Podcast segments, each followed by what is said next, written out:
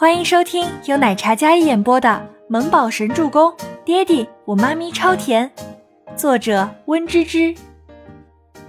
第五百集。那必须的，之前我不是筹备婚礼设计了一套绝无仅有的钻石礼服吗？走，试试去。倪清欢说着，完全是一副支持姐妹事业的好闺蜜。听到是婚礼上用的礼服，全喜初拉住了她。等等，你结婚用的礼服给我去走红毯，这不好吧？我现在大着肚子呀，婚礼也穿不进去啊。刚好你穿了，不然放在那里都过时了。倪清欢扶着腰，然后站起身来，因为是双胞胎的缘故，看起来有几分吃力。全喜初立马扶着她，多少钱？我让我老板买。买吗？要不婚纱一起打包？倪清欢坏笑，全喜初听了，脸色不由几分红了。那可是全馅儿的金龟婿，我可不敢肖想。恃宠而骄，倪清欢打趣一声，然后走进电梯，去到二楼的衣帽间。周二，倪清欢守着娱乐频道，准备看红毯直播。夜色降临，电视里直播开始。那是一个群星璀璨的红毯，倪清欢抱着水果拼盘，然后一边动动着婴儿车里的小安安。等到全喜初惊艳亮相的时候，倪清欢看到电视里面美的惊人的小姐妹，差点蹦起来，但想到自己是孕妇，所以收敛了一点。哇塞，我的楚楚宝贝真的好美好美，我要为你打 call。倪清欢赶忙拿出手机，然后对着大屏幕上美的艳压群芳的全喜初疯狂拍照。就在倪清欢沉浸在初初的美貌和气质中的时候，外面有车子熄火的声音响了起来。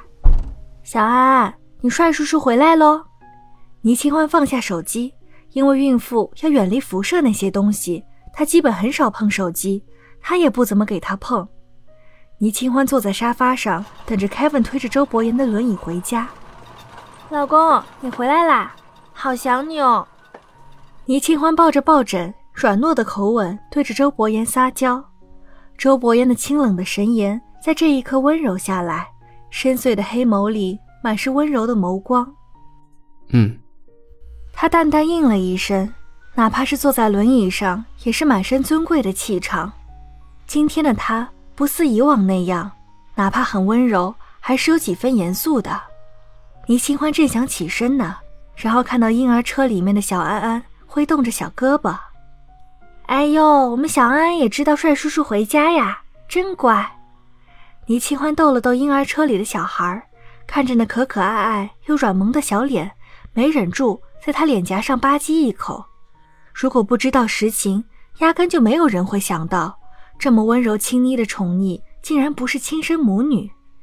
倪清欢亲了一口小安安，小家伙咯咯咯的笑着，婴儿清脆的笑声带着几分童真。哪怕才出生没多久，但却每天一个模样的在快速成长着。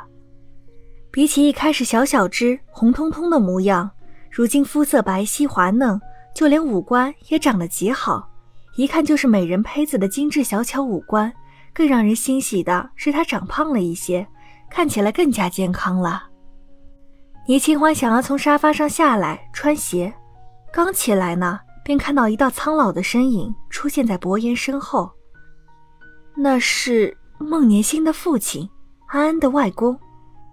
伯言，倪清欢看了一眼安安的外公，有些诧异，同时心里有些慌张。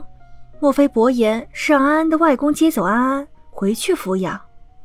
孟德亮站在那里看了眼婴儿车，然后又看了眼周伯言，带着几分确认：“他就是安安。”你的外孙女。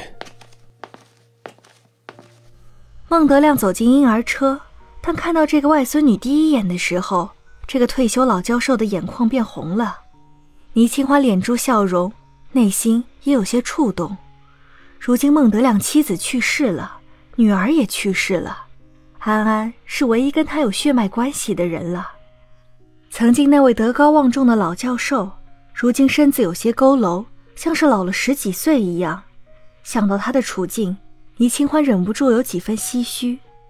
倪清欢在旁边看着，看了一下孟德亮，又看了眼小安安。小家伙特别爱笑，只要谁看着他，他就会一直咯咯咯的笑着不停，是个可爱的小宝宝。要不您抱抱孩子吧？倪清欢弯腰将小安安抱出来，但孟德亮显然有些慌错，他很激动，但却又害怕弄伤这个小孩子。您坐在沙发上，像我这样的动作。倪清欢教着孟德亮。好，好，好。孟德亮点头，然后坐下。倪清欢将小安安放进他怀里的时候，老人家喜极而泣。可小安安什么都不知道，看着自己外公一直笑，那可爱的笑容更是让人有几分心酸。孩子，你要好好长大，做个善良的人，不要重蹈你父母的后路。孟德亮抱着孩子，轻声教育着，边说边淌泪。他应该是知道了孟年星的事情。倪清欢慢慢走到周伯言身边，然后背对着孟德亮。冲着周伯言眨眨眼睛。好。孟德亮抱着孩子爱不释手。Kevin 将轮椅推出别墅，推到花园里的休闲椅边，便退到后面去了。清欢坐在休闲椅上，看着周伯言问道：“你是不是想让安安外公抚养孩子啊？他老人家都上年纪了，再者安安又是个女孩，不方便吧？”倪清欢皱着眉。看着坐在轮椅上沉稳俊美的男人，周伯言始终镇静内敛，让人难以琢磨的态度，深邃的眼眸里看着焦急的小女人的时候，潋滟着波光。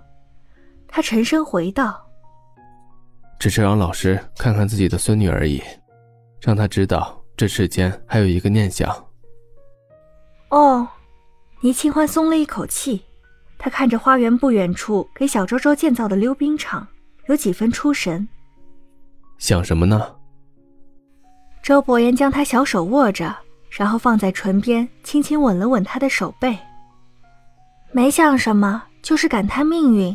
我跟周周那五年为了生计奔波，如今衣食无忧，就连周周的游乐场都要比我们当时住的房子还大。命运真的很神奇，永远都不知道未来会发生什么样的事情。本集播讲完毕，感谢您的收听，我们下集再见。